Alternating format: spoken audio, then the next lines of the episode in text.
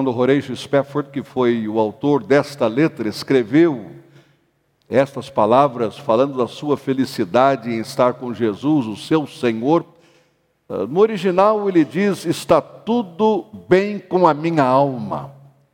Na língua portuguesa, a tradução ficou mais adequada: Sou feliz com Jesus, meu Senhor. Mas na realidade, uma felicidade que vem de dentro para fora, uma felicidade da alegria pela presença de Jesus dentro de nós. E estas palavras tão lindas que Mansuji acaba de cantar, elas servem como mensagem de conforto e consolo para todos nós. Sou feliz com Jesus, meu Senhor. Diga isto. Sou feliz com Jesus, meu Senhor. Ainda que a situação externa para você não seja de felicidade, você pode dizer: Sou feliz com Jesus, meu Senhor. Ainda que as circunstâncias externas não lhe tragam nenhuma paz, nenhuma tranquilidade, pelo contrário, somente preocupações, você pode dizer: Sou feliz com Jesus, meu Senhor, pois foi Ele quem disse: Tenho-vos dito estas coisas para que em mim tenhais paz. No mundo tereis tribulações, aflições, dificuldades, mas tem de bom ânimo. Eu venci o mundo. O Senhor Jesus, que está com você e está comigo, ele já venceu o mundo. E ele nos ajuda, nos assiste em tantos momentos quando sentimos falta de alguém. Ele está não apenas ao nosso lado, mas está dentro de nós. Ele nos conduz, ele nos inspira, nos fortalece, ele nos enobrece no caráter, no espírito, nas atitudes. Então podemos dizer: sou feliz, com Jesus, meu Senhor.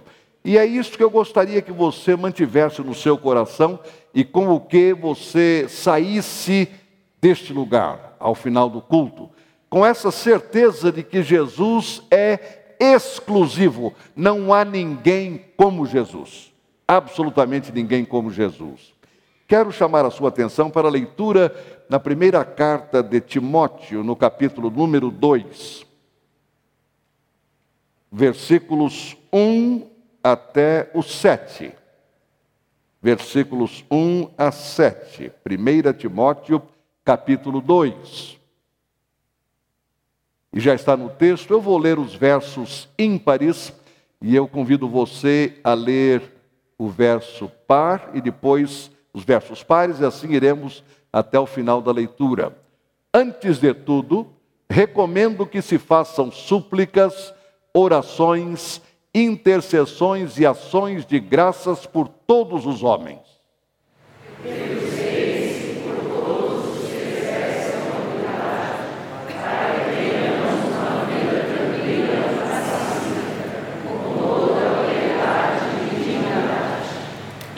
É bom e agradável perante Deus, nosso Salvador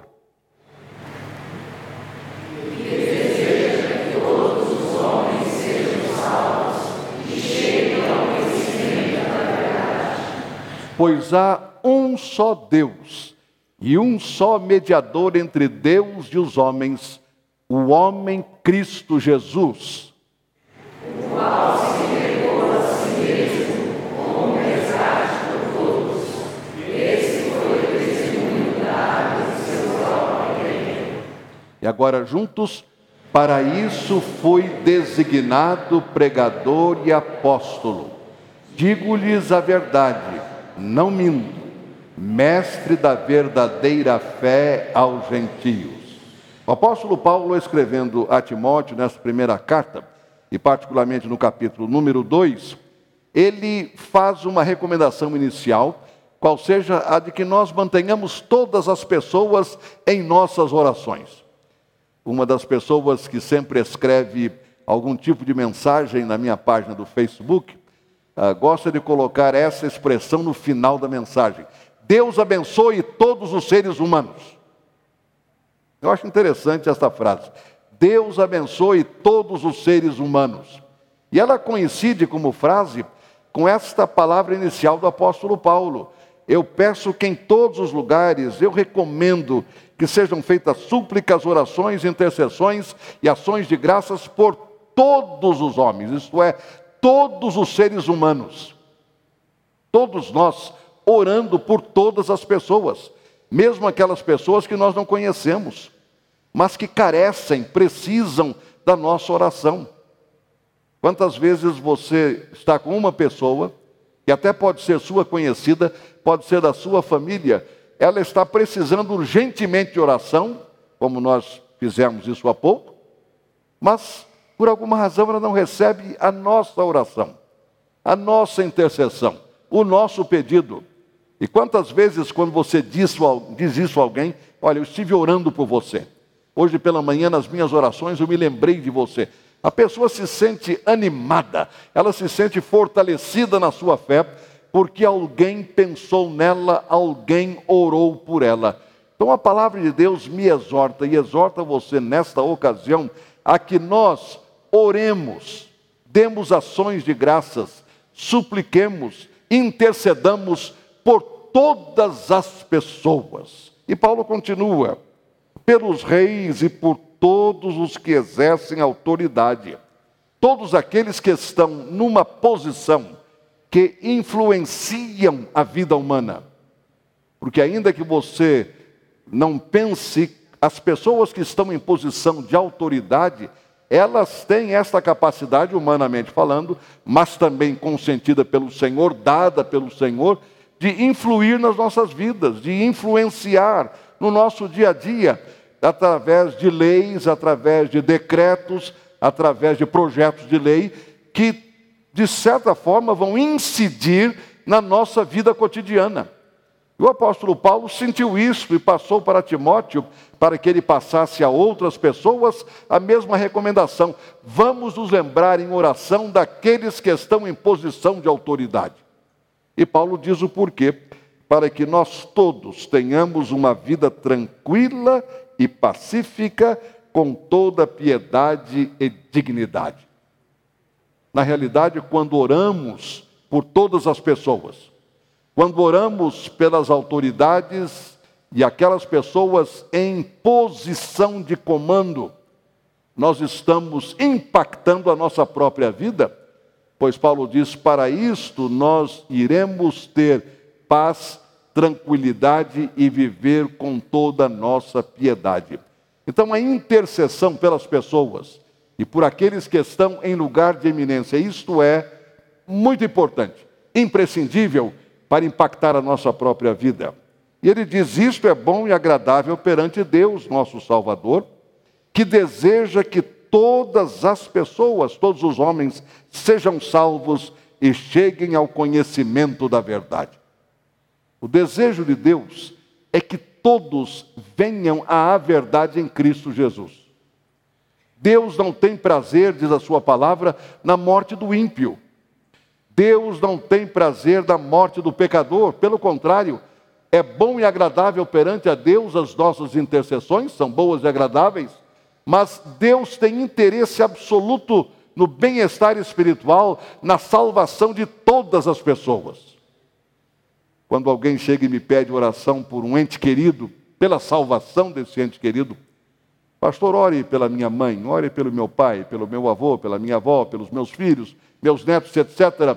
E, para ver se é da vontade de Deus que eles sejam salvos, eu digo: olha, esse tipo de oração não tem sentido. Porque a Bíblia diz que é da vontade de Deus que todos cheguem ao conhecimento da verdade. Se há na sua família alguém que ainda não conhece Jesus, a quem você quer levar Jesus, então, ore para que o Espírito Santo persuada a pessoa, porque é da vontade de Deus que todos os seres humanos conheçam a verdade que há em Cristo Jesus. Pois há um só mediador e um só Deus, e um só mediador entre Deus e os homens, o homem Cristo Jesus, o qual se entregou a si mesmo como resgate por todos. Este foi o testemunho dado em seu próprio tempo. Eu queria que você guardasse no coração esta frase: a exclusividade de Jesus Cristo. Só isso. A exclusividade de Jesus Cristo. Porque a palavra diz que há um mediador entre Deus e nós. Ora, se há um mediador, é porque há algum tipo de conflito. Se há um mediador, é porque existe algum tipo de estranhamento entre nós e Deus. Possivelmente vocês, mas eu na minha vida pastoral tenho vivido inúmeros momentos eh, de tentativa de mediação, isto é, procurar trazer pessoas de volta à mesma comunhão, ao mesmo entendimento, em diferentes momentos da vida e em diferentes situações ou problemas. Algumas mediações são rápidas, questão de horas. Mas já passei por processo de mediação que levou um ano inteirinho em reuniões semanais visando a trazer as pessoas juntas, a, a mais uma vez conquistar a apreciação mútua de uma e outra. Mas já levei também oito, nove, dez horas em volta de uma mesa tentando mediar uma situação. Às vezes, com bons resultados. Outras vezes, lamentavelmente, não. Porque em todo o processo de mediação tende a haver uma boa vontade das partes envolvidas para que a mediação aconteça. Do contrário, você não consegue chegar lá. Entre nós e Deus é a mesma situação. O apóstolo Paulo, escrevendo aos Romanos, no capítulo 3, versículo 23, ele afirma que todos pecaram e destituídos estão da glória de Deus, e não há um justo sequer. Isto quer dizer que você e eu, no estado natural, isto é, uma vez nascidos e crescidos, nós temos uma incompatibilidade com Deus por conta do pecado que está dentro de nós. O salmista diz: Em pecado me concebeu a minha mãe. Em outras palavras, quando eu nasci, eu já nasci com essa situação espiritual e moral, a qual damos o nome de pecado, e ela vai permanecer em nós, conosco, até o momento que nós fizermos a paz com Deus. E se há uma coisa que o mundo precisa hoje é de paz com Deus. Quando você liga a televisão, ou vai à internet, ou lê um jornal, enfim, quando você entra em contato com a situação do mundo, o que você encontra é absoluta ausência de paz, porque não há paz entre o homem, isto é, entre o ser humano e Deus. Se não há paz entre mim e Deus, entre você e Deus, então o conflito permanece no nosso coração e ele acaba se espelhando e se espalhando por todas as áreas da vida. Recentemente nós conversamos sobre o impacto do pecado na vida humana e vimos como o pecado nos afeta em quatro áreas. No relacionamento com Deus, todos pecaram e destituídos estão da glória de Deus. No relacionamento com o próximo, então, no sentido e no plano horizontal, nós estamos também separados do nosso irmão, da nossa irmã de criação, criação de Deus, isto é, não de criação dentro da família. Isto é, estamos separados do próximo, mas também estamos separados da natureza. Haja vistas violações que a natureza tem sofrido e das quais temos sido lembrados em tempos mais recentes. E também entre nós e nós mesmos. O pecado também consegue nos dividir por dentro, nos rachar por dentro, nos perturbar por dentro. Quantas pessoas tentam dormir não conseguem, porque não conseguem fugir daquela pessoa onde está o problema, e a pessoa é ela mesma. Só que nem sempre a gente tem essa dimensão. Ouvi de um pai que recebeu a triste notícia do seu filho de que ele iria embora de casa. Eu não estou falando aqui do filho pródigo da Bíblia, mas uma realidade, de algo que aconteceu, do ponto de vista uh, da história que eu conheço. E ele deu esse testemunho, de próprio filho. E que ele disse: Pai, eu estou cansado, eu vou me mandar daqui, eu não aguento mais. Pai disse: Não tem problema, mas por favor, leve este bilhetinho, quando você puder, leia esta mensagem. E o pai escreveu: Olha, você está saindo de casa porque você acha que aqui em casa não tem mais jeito de você ficar. Você não aguenta nem a mim, nem a sua mãe, nem os seus irmãos, nem ninguém mais e você está saindo para encontrar paz. Eu só quero que você saiba o seguinte: o problema do qual você está fugindo está dentro de você. Então, onde quer que você se encontrar, você vai ter o mesmo conflito. Só isso. A nossa casa está sempre aberta. Ele saiu, mas não leu o bilhete do pai, deixou guardadinho na mala. Um certo dia ele resolveu ler, abriu o bilhete, quando ele leu, ele amassou na hora. Amassou. Jogou dentro da malinha de novo. Dias depois, ele leu de novo, jogou dentro da malinha de novo. Até o momento em que, lendo, ele entendeu, ele percebeu que ele não estava fugindo dos pais, não estava fugindo dos irmãos, não estava fugindo de casa, estava tentando fugir dele mesmo. Por isso que ele não conseguia paz, porque onde ele estava, estava também o problema que era ele mesmo. O pecado faz isso conosco. O pecado nos corrói por dentro, corrói a nossa relação com Deus, com o próximo, com a natureza. Então a palavra fala que há necessidade de alguém que faça essa ponte entre Deus e nós.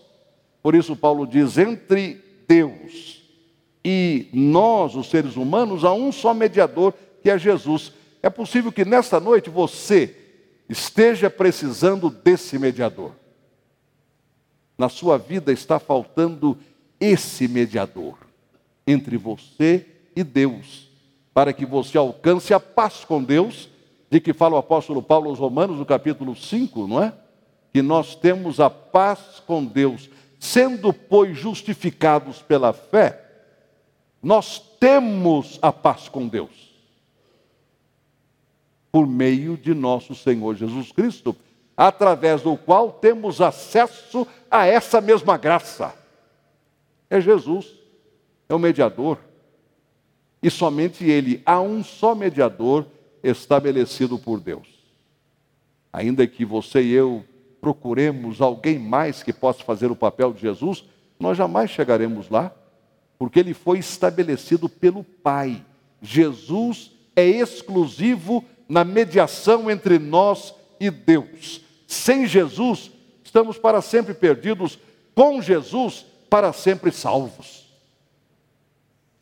Em João 14, 6, o Senhor Jesus diz isto, dos seus próprios lábios, ele diz o seguinte: Eu sou o caminho, a verdade e a vida.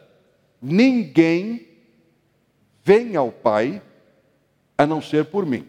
Ninguém ele ali se colocou como sendo este mediador único.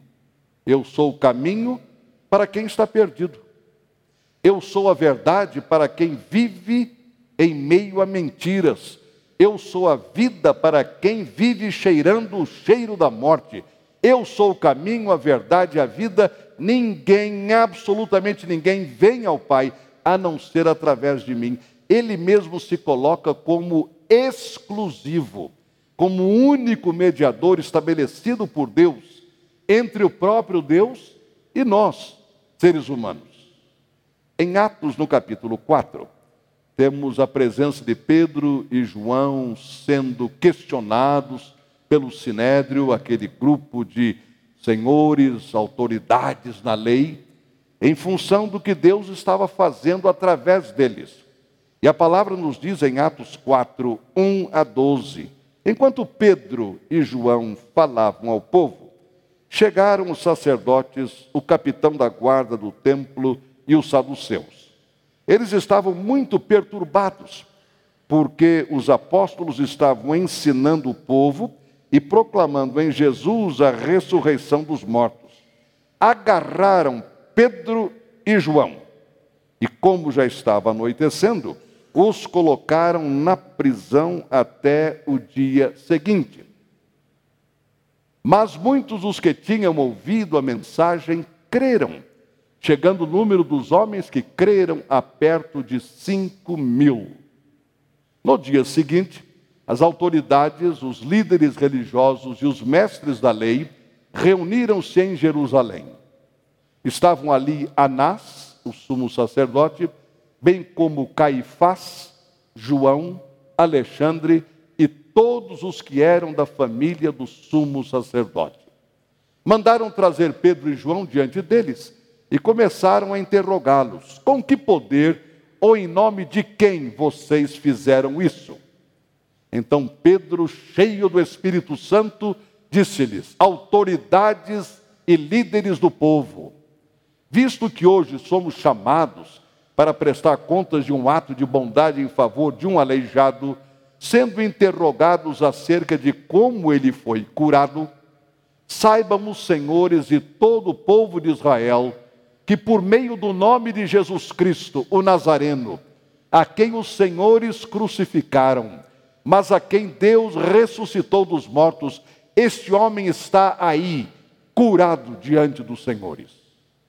Este Jesus é a pedra que vocês, construtores, rejeitaram e que se tornou a pedra angular. Nenhuma ou não há salvação em nenhum outro, pois debaixo do céu não há nenhum outro nome dado aos homens pelo qual devamos ser salvos. Mais uma vez, a exclusividade de Jesus está sendo estabelecida, desta feita por Pedro e João perante o Sinédrio, quando estavam sendo julgados, já interrogados e julgados, por causa da cura daquele homem junto à porta chamada Formosa no templo. Um homem paralítico, jazendo ali há tantos anos. Por essa questão, por essa cura, Pedro e João foram levados ao sinédrio. Mas eles foram muito claros: olha, nós aqui estamos por conta dessa situação, mas uma coisa deve ficar bem clara para os senhores: nenhuma pessoa chegará à salvação a não ser através de Jesus, o Nazareno, porque debaixo do céu não existe outro nome pelo qual nós devamos ser salvos. É Jesus exclusivo. Só Jesus. Não há outro nome para a salvação. Como não há outro caminho segundo Jesus. Nós temos um ditado muito comum que diz: todos os caminhos levam a Deus. Bem, Jesus disse que Ele é o caminho, ninguém mais. Mas admitindo que, em termos de caminho, a pessoa queira dizer eh, condições, contextos, informações, então pode ser que ela tenha vindo a esta igreja através do convite de alguém, ela chame isso de caminho. Muito bem. Vamos partir para esse raciocínio. Ainda que você tenha possibilidades a que você chama caminho para chegar a Deus, uma vez que você chegue a Deus, você só tem uma porta. E a porta é Jesus. Eu sou a porta. Ainda que um outro caminho conseguisse me levar ou levar você a Deus, apenas uma porta estaria diante de nós. E essa porta é Jesus. Porque debaixo do céu não existe nenhum outro nome pelo qual devamos ser salvos. Vamos a Hebreus.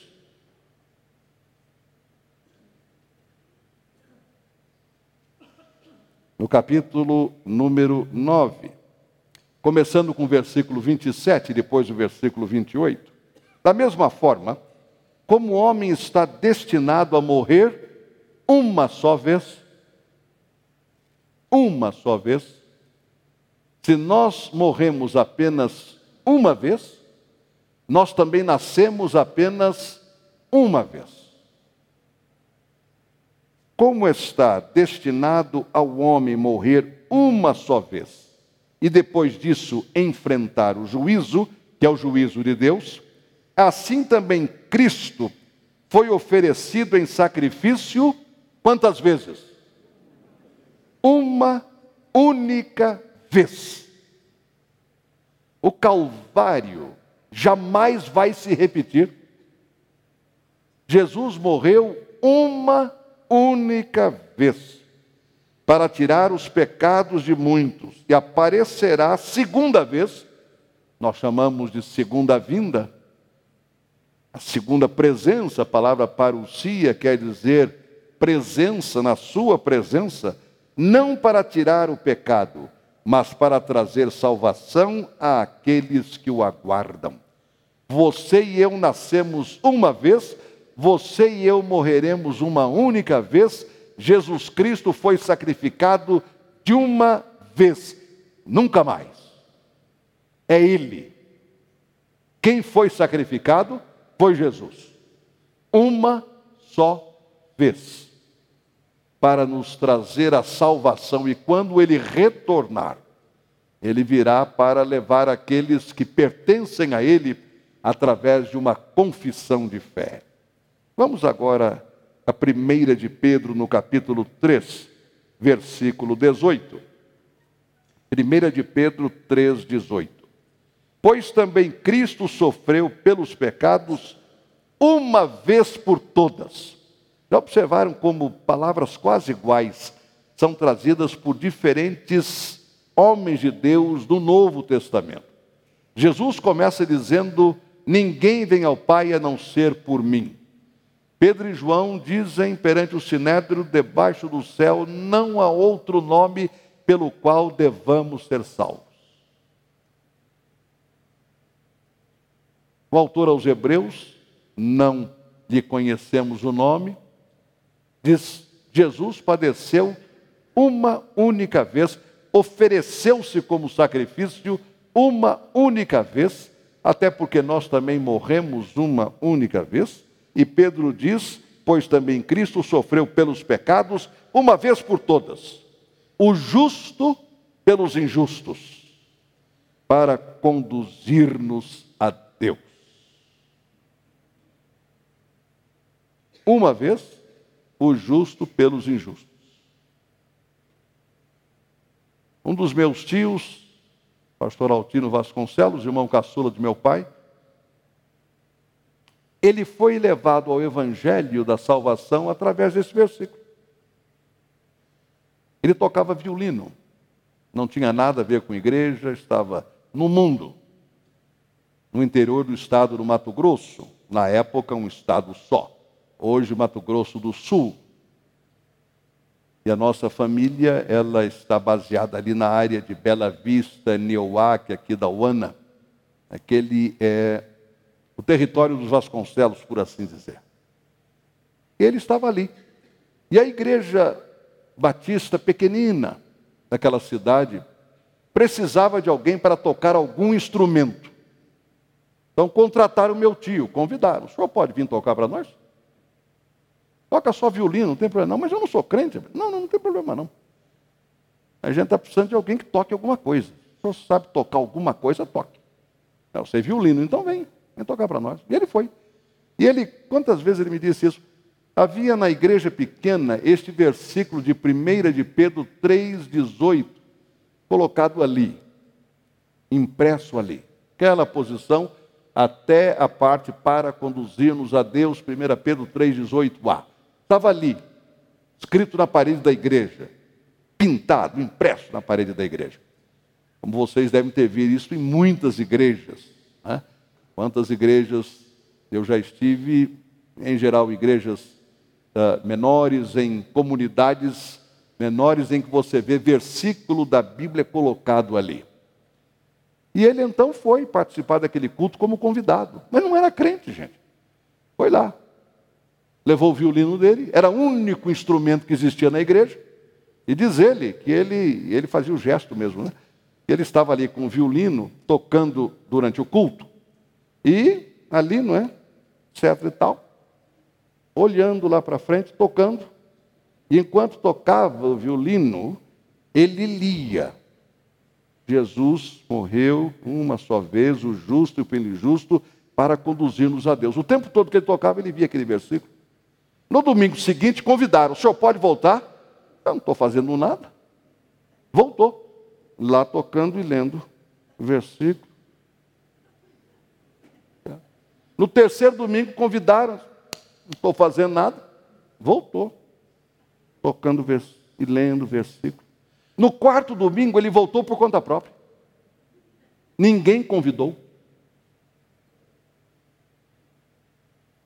E ali ele aceitou Jesus.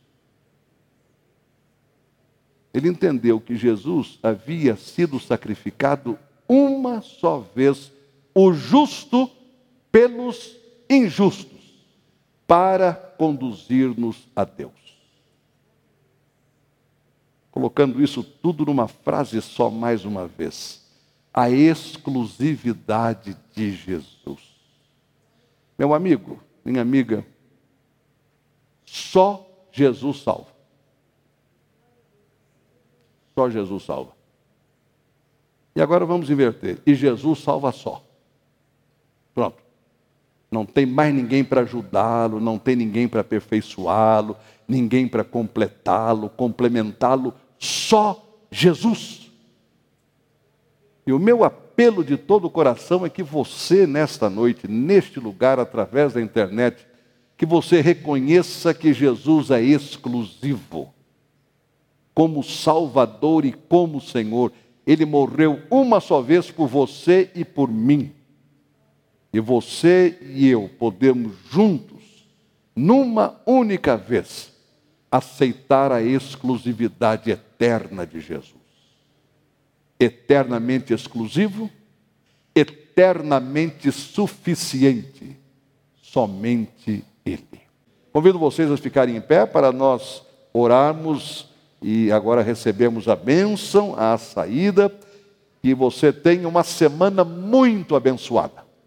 E você pode começar a semana, por assim dizer, embora eu sei, a semana já começou hoje, né?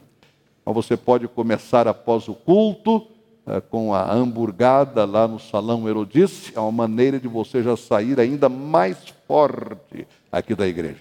Mais firme, mais fortalecido, mais animado, com todas as taxas no seu sangue bem equilibradas. Bastante proteína. Então é começando hoje e entrando esta semana vivendo a sua fé.